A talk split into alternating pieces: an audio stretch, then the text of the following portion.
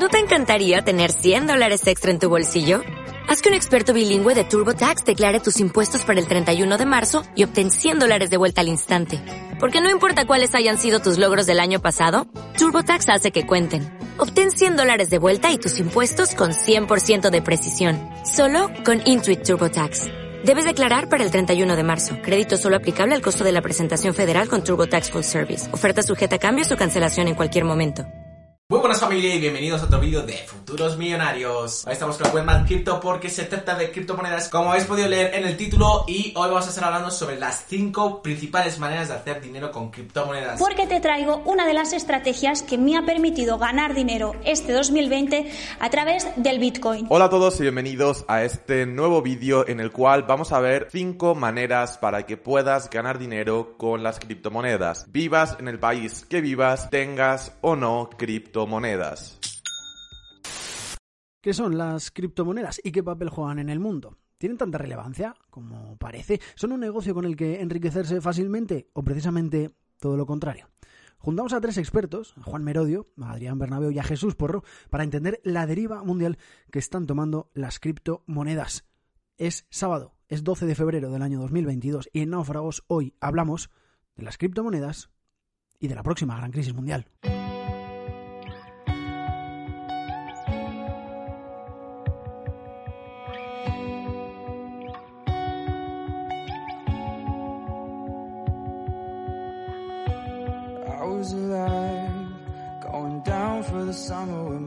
Open wide. God knows I tried. I can't get back the feeling of the very first time. I was that guy. Switching lanes, motherfucker, middle finger to the sky. I'm gonna die. Someday it'll get me, but it won't be tonight. No one wants to think of me. Náufragos. Just a memory for the nine to fives.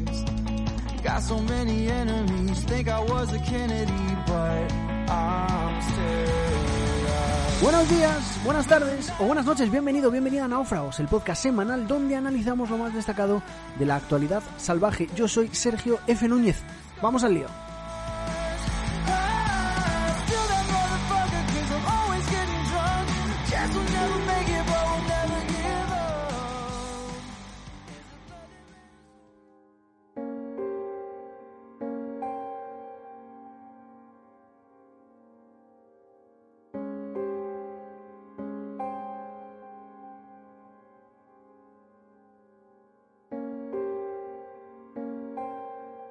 A estas alturas de la partida, pocos o ninguno serán los que no sepan qué es una criptomoneda. Dice la RAE que una criptomoneda es una moneda virtual gestionada por una red de computadoras descentralizadas que cuenta con un sistema de encriptación para asegurar las transacciones entre usuarios. Una forma virtual de pagar basada en la tecnología. Como respuesta larga, una criptomoneda es un activo digital que emplea un cifrado criptográfico para garantizar su titularidad y asegurar la integridad de las transacciones, además de controlar la creación de unidades adicionales, es decir, evitar que alguien pueda hacer copias como haríamos, por ejemplo, con una foto. Estas monedas no existen de forma física, se almacenan en una cartera digital.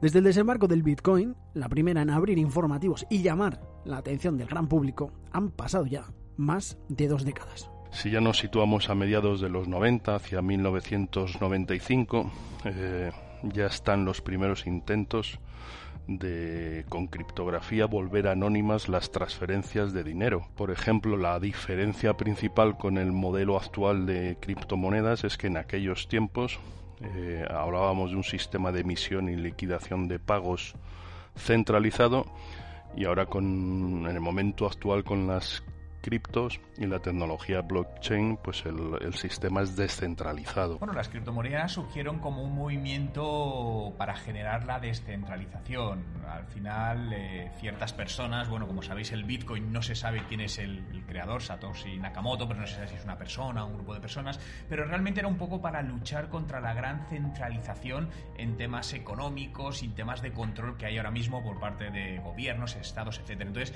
básicamente el objetivo era descentralizar, era crear un canal paralelo donde no estuviese manejado por las instituciones. El objetivo principal eh, era el anonimato de la, de la transacción electrónica, pues aplicando distintas técnicas eh, criptográficas. La volatilidad es una de sus grandes características. La falta de supervisión, la inexistencia de un valor intrínseco a la moneda y la nula regulación internacional son los motivos que hacen de las criptomonedas un sub y baja constante en la bolsa.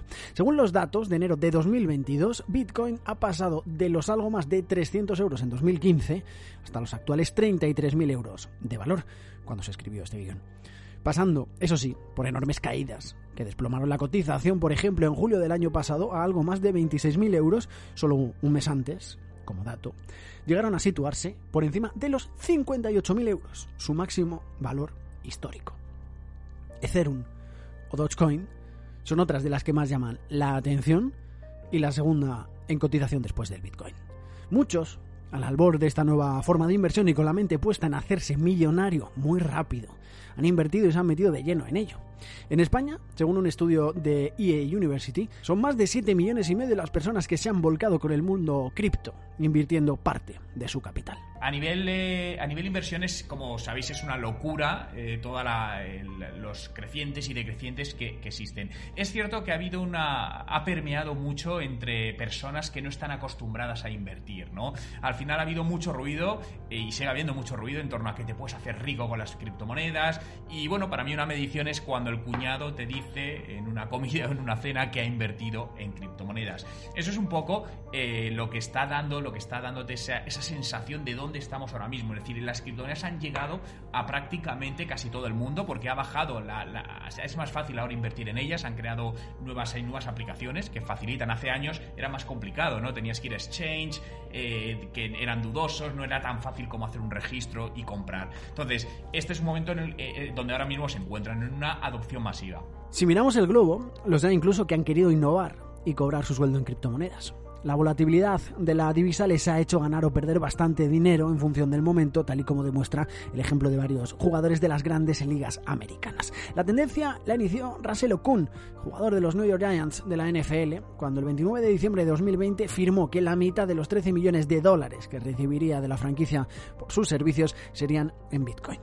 En aquel entonces, cada unidad de la criptodivisa se cambiaba por algo más de 27.000 dólares. El asunto sería saber cuándo vendió su salario, si es que lo hizo.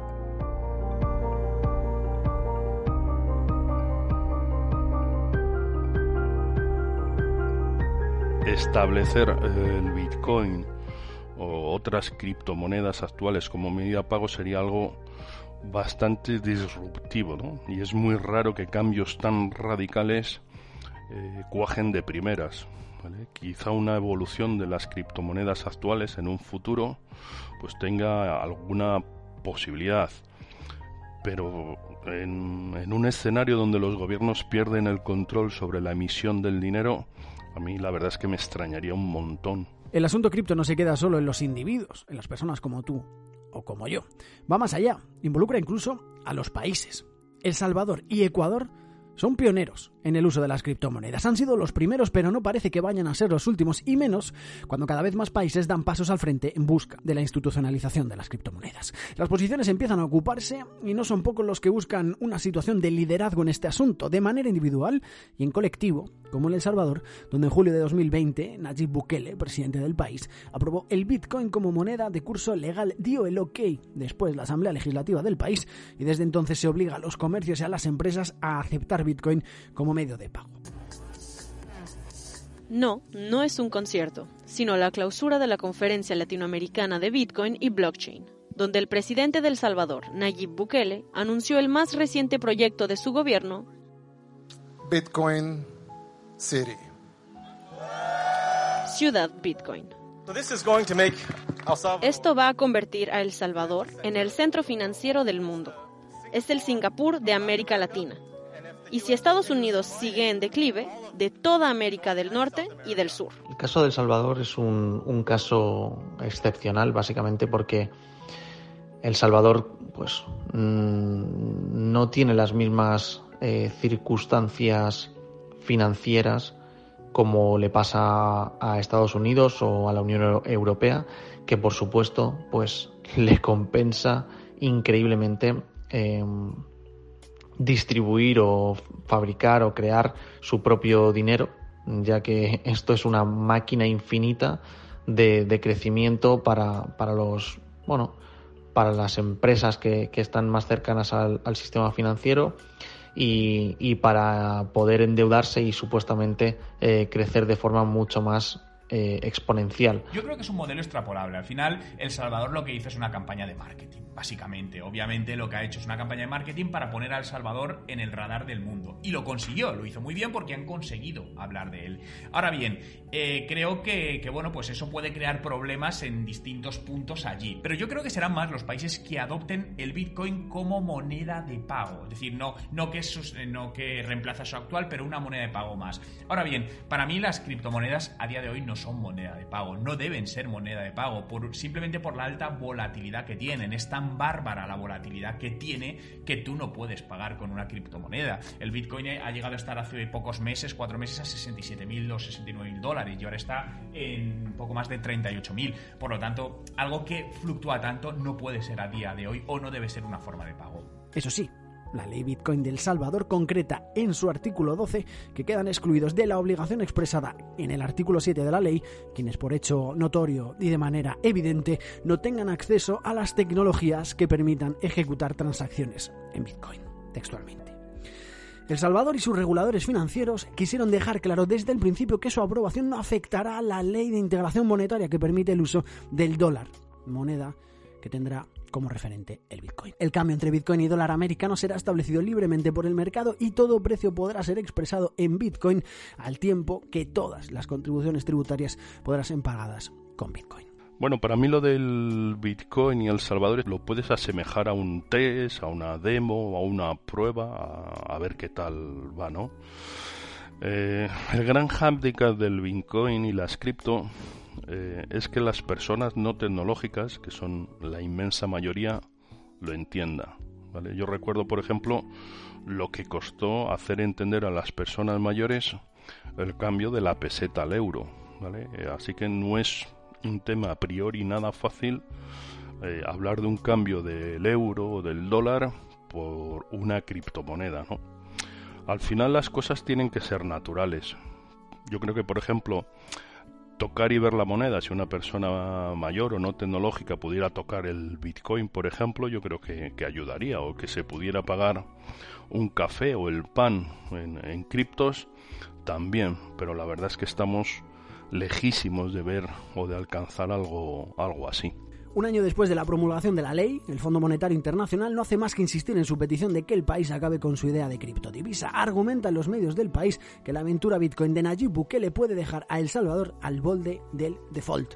El 25 de enero, el director del Fondo Monetario Internacional, publicó un comunicado con sus valoraciones de las consultas realizadas sobre el caso salvadoreño con base al artículo 4 del convenio entre el Fondo y los países miembros, que faculta a la multilateral a revisar las cuentas y las proyecciones financieras de los estados. Para el caso salvadoreño, el Fondo Monetario Internacional advierte que el Bitcoin implica graves riesgos para la integridad financiera y del mercado y para su estabilidad financiera. Según el FMI, comenta que el, que el modelo de Bitcoin ha, fracasado y, y, obviamente le compensa decir esto. El FMI vive justamente de, del sistema financiero, del sistema financiero tradicional y, Bitcoin es el enemigo, Bitcoin es la solución alternativa.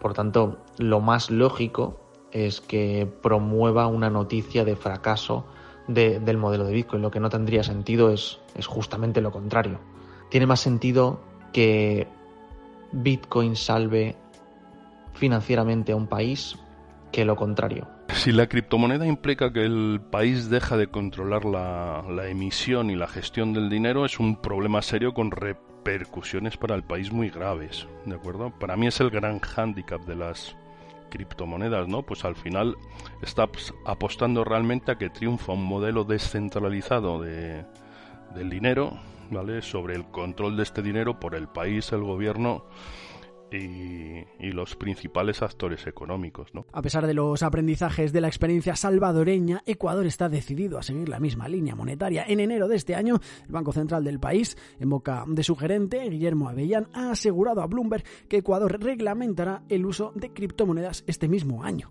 El avance de las criptos no parece que vaya a detenerse.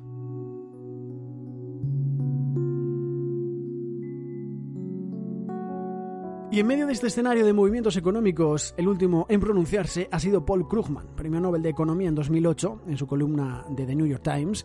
Y es que dice, ve paralelismos entre lo que está sucediendo en el mercado de las criptodivisas y lo que ocurrió hace más de una década con la crisis, efectivamente, hipotecaria, que derivó la crisis financiera mundial ya que considera que una vez más los máximos perdedores de esta burbuja acabarán siendo los más vulnerables al ser productos financieros que nadie entiende, aunque algunos crean que sí.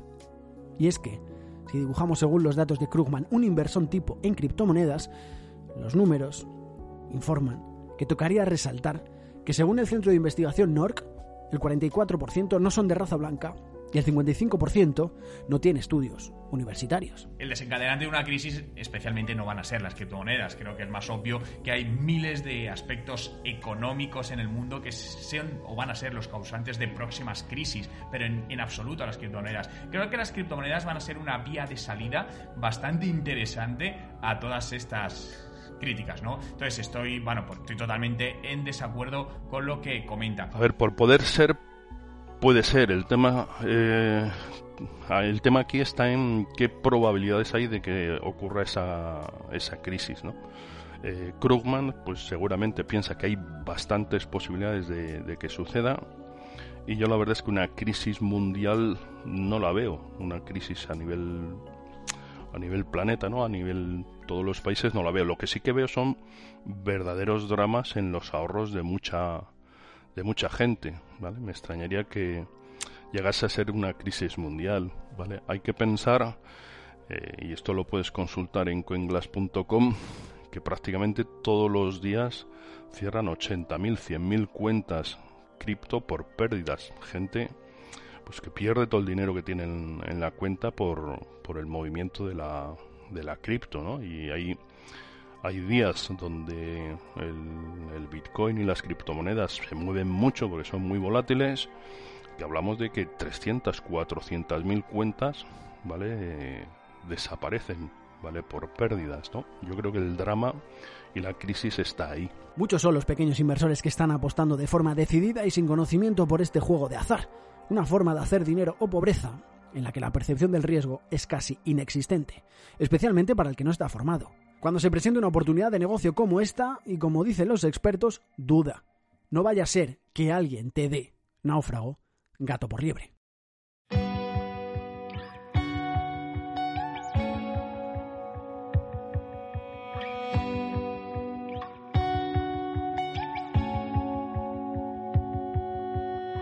Hasta aquí el análisis de la actualidad salvaje. Nos escuchamos sin filtros el próximo sábado. Náufragos es una publicación que se completa con una newsletter que enviamos directamente a tu buzón de email todos los sábados. Si quieres, puedes suscribirte en náufragos.substack.com y si quieres leer todo y absolutamente todo lo que hacemos en Náufragos, www.náufragos.info y si te gusta el proyecto, ayúdanos a crecer suscribiéndote a la versión premium, compartiendo nuestro contenido en redes sociales o enviándoselo a tus amigos. También puedes escribirme con ideas o con comentarios al email naufragoselpodcast.com o a través de redes sociales arroba. Buenos días, buenas tardes o buenas noches.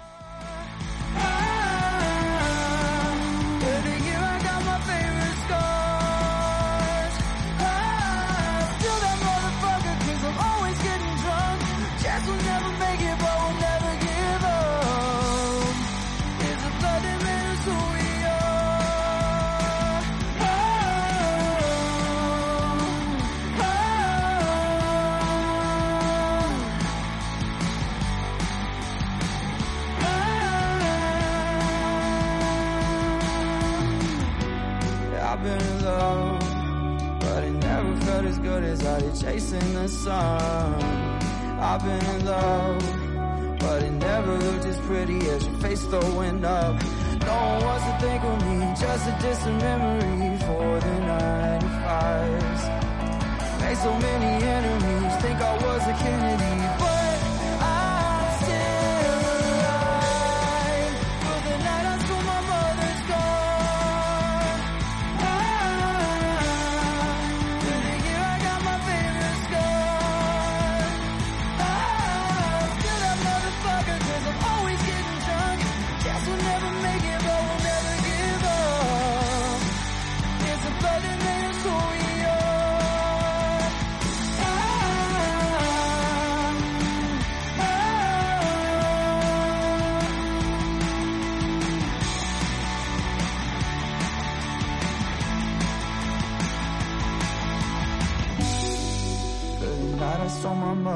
For Ah, for you, I got my favorite scar.